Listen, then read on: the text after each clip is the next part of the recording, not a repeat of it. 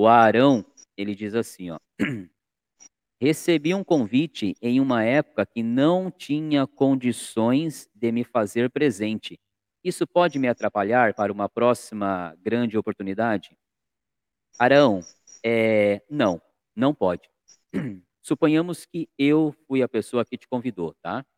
Então eu chego pra você em algum momento e falo: "Ô Arão, eh, puxa vida, quer quer fazer parte da maçonaria? Te conheço, tal, quer" e você não tá preparado, e é o que você falou, você tem que ser sincero, porque entrar por entrar, tem muita gente assim já lá, que entra por entrar. A gente precisa de gente que entre pra trabalhar, pra estudar maçonaria. Então você poderia chegar pra mim e falar: "Ô Marcel, puxa, agora eu não não não posso, eu tô com compromisso no trabalho, eu tô viajando bastante, eu tô estudando, tal".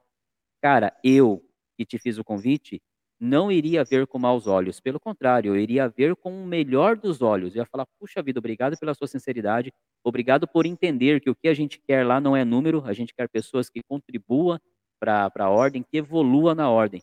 Então Arão, eh, se você tem contato ainda com essa pessoa que te fez, tenha certeza que se ela fez um convite pra você ser um obreiro da oficina, ele não isso não pegou mal não, pelo contrário, isso agora, você pode chegar nessa pessoa e falar agora, né, se você está num momento melhor agora, né, chegar e falar: "Olha, lembra aquela vez que você me fez o convite? Aquela vez eu não estava, eh, eu não tinha não estava preparado, não estava pronto pra entrar por esse e por aquele motivo, mas agora eu estou. Então quando você tiver a oportunidade de me convidar de novo, agora eu conseguirei aceitar, mas não não vai te atrapalhar não, de forma alguma, tá".